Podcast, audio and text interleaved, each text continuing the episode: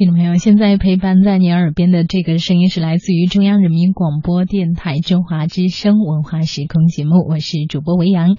接下来为您送上的是散文《秋色赋》。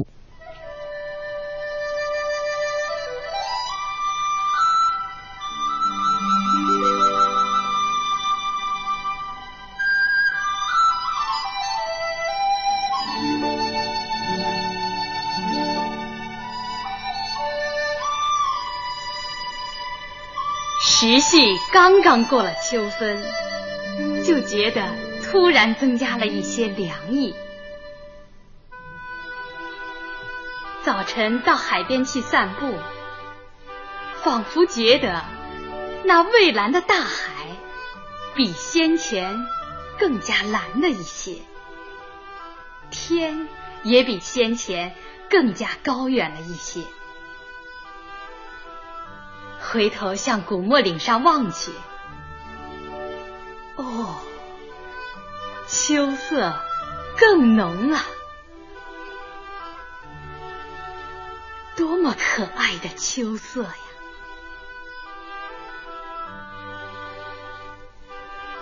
我真不明白，为什么欧阳修做《秋声赋》的时候，把秋天描写的那么肃杀可怕。凄凉阴沉，在我看来，花木灿烂的春天固然可爱，然而瓜果遍地的秋色却更加使人欣喜。秋天比春天更富有欣欣向荣的景象，秋天比春天更富有。灿烂绚丽的色彩。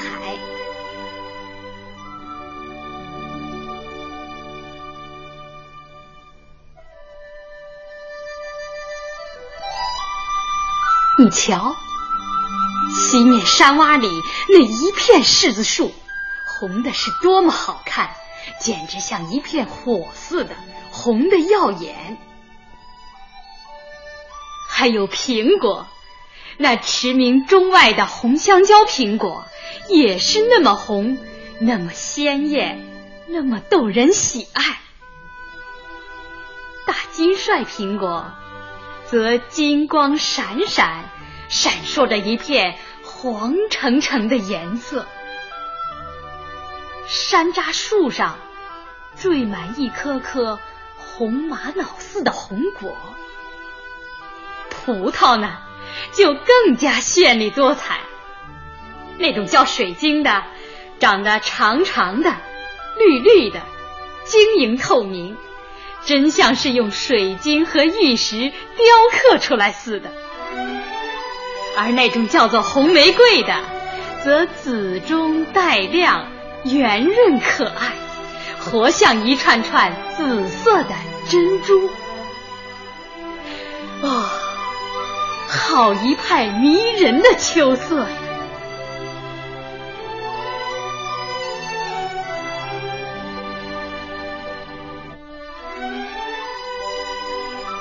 我喜欢这绚丽灿烂的秋色，因为它表示着成熟、昌盛和繁荣，也意味着愉快、欢乐和富强。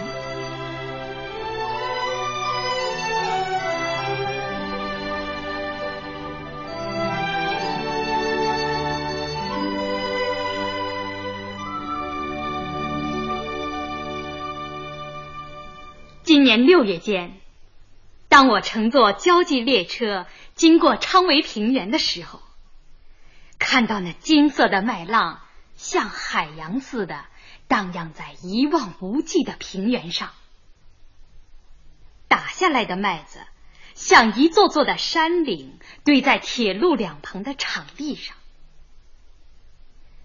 现在时间过去了，刚刚三个多月。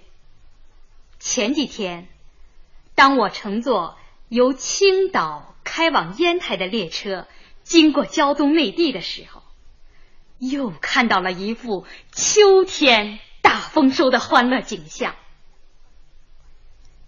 金黄色的谷子刚收割了不久，高粱又熟得火红一片。山坡上、田野里，到处都是紧张秋收的人群。村头上、打谷场里，到处都堆着像小山一样高的庄稼秸子和金光闪闪的苞米穗子。胶东这个不愧为水果之乡的半岛上，今年的水果特别丰收。列车经过莱阳车站的时候，车站上摆满了著名的莱阳梨。这梨又大又甜。人们告诉我，今年梨的产量大大的超过了去年。在烟台西沙旺，我曾参观了以盛产烟台苹果著称的幸福公社。现在。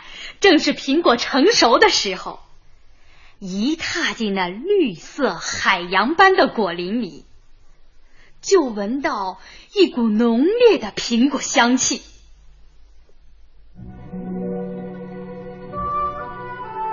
瞧，那一棵棵枝叶茂盛的果树上，累累的果实把树枝都压弯了。有的树枝竟然被苹果压断了，而大多数树枝不得不用木杆撑住。生产队门前的广场上，收摘下来的苹果堆得像小山一样，成群的姑娘们正在把这驰名中外的香蕉苹果包装到木箱子里，一辆接一辆的卡车。又把这包装的整整齐齐的苹果运送到海关码头和火车站去。很快的，国内各大城市和国外一些地方都尝到了这芬芳甘甜的美味了。让那些吃到这种美味的朋友们，也都来分享一份我们丰收的喜悦吧。在威海市的陶家矿，我又看到一派更令人喜爱的秋色。那里除和烟台西沙旺一样，有着成片的苹果林以外，而更有特色的却是葡萄。那简直是一个葡萄的王国。九十多户的山村，整个的。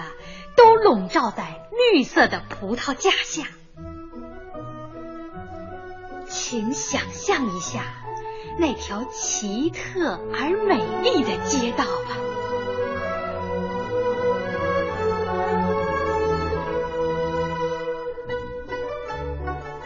这是一条完全由茂密的葡萄枝叶所搭成的街道。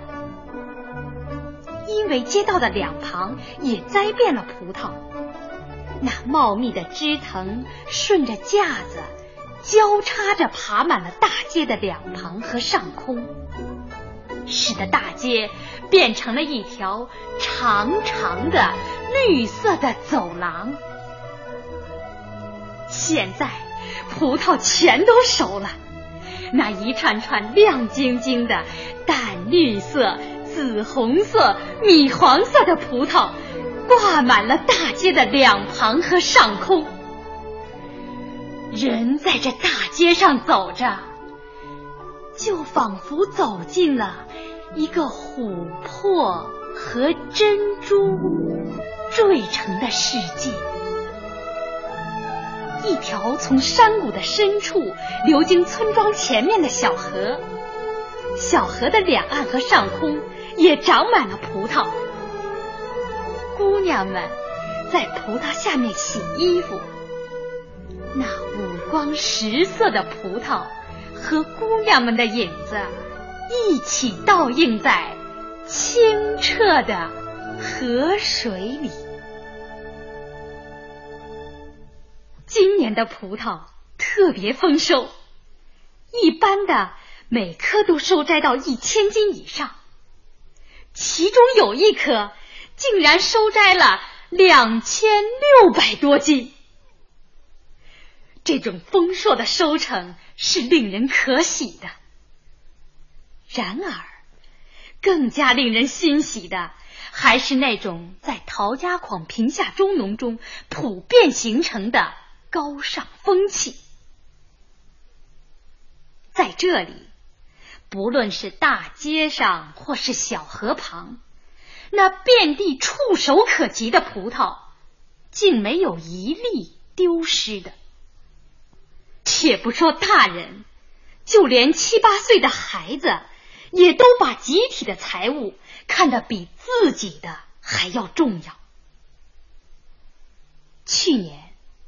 陶家矿在超额完成了国家的收购任务之后，把多余的一万多斤苹果分给了社员们，社员们却把这分到的苹果按收购牌价卖给了公家。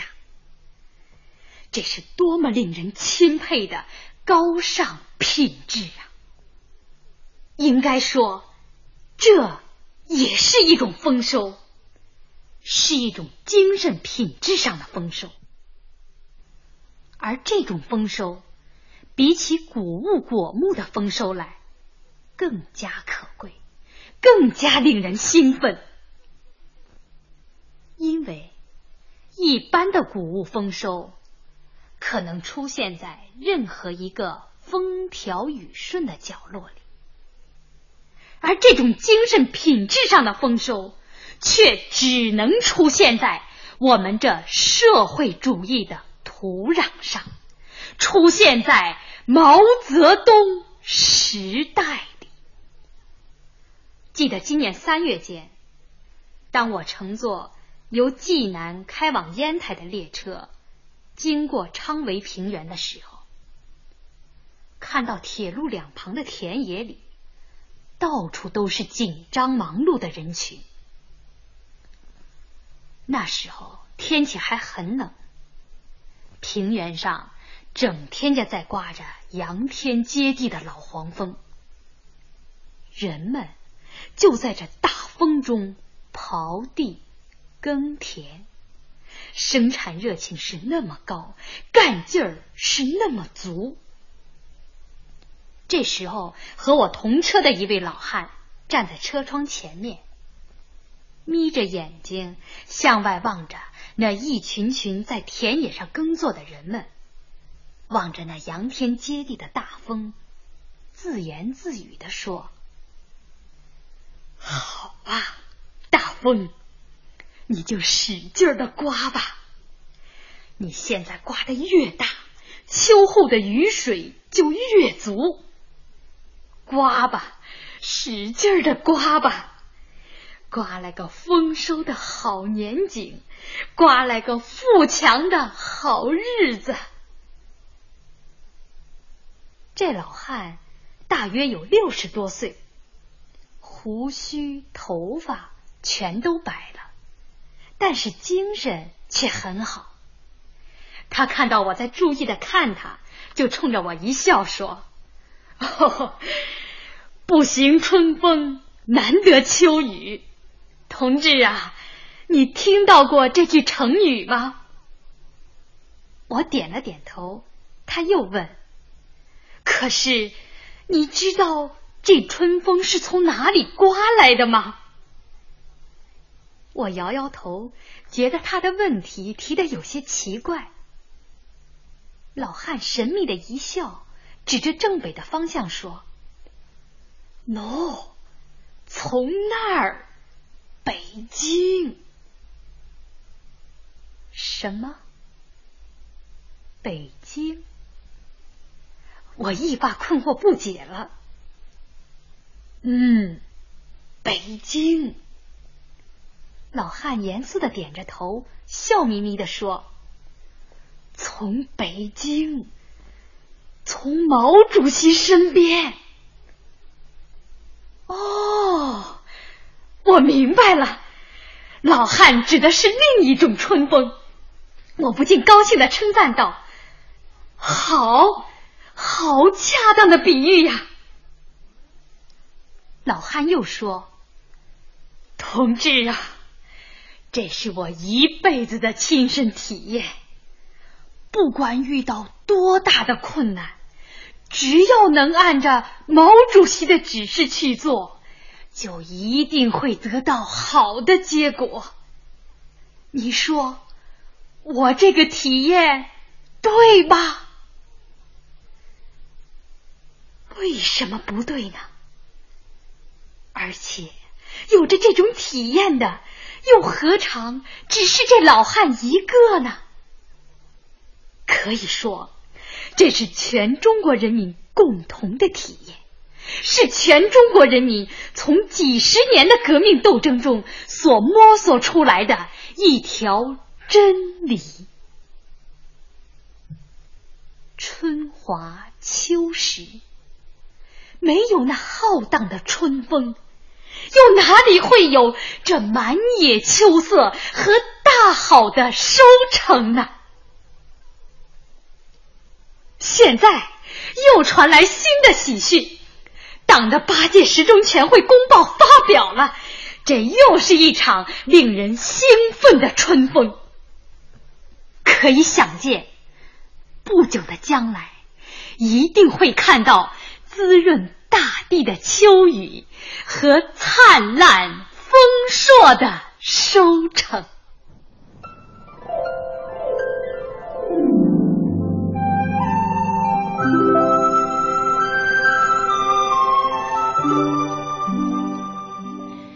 听众朋友，刚才为您安排播出的是老一辈播音艺术家的经典作品《秋色赋》。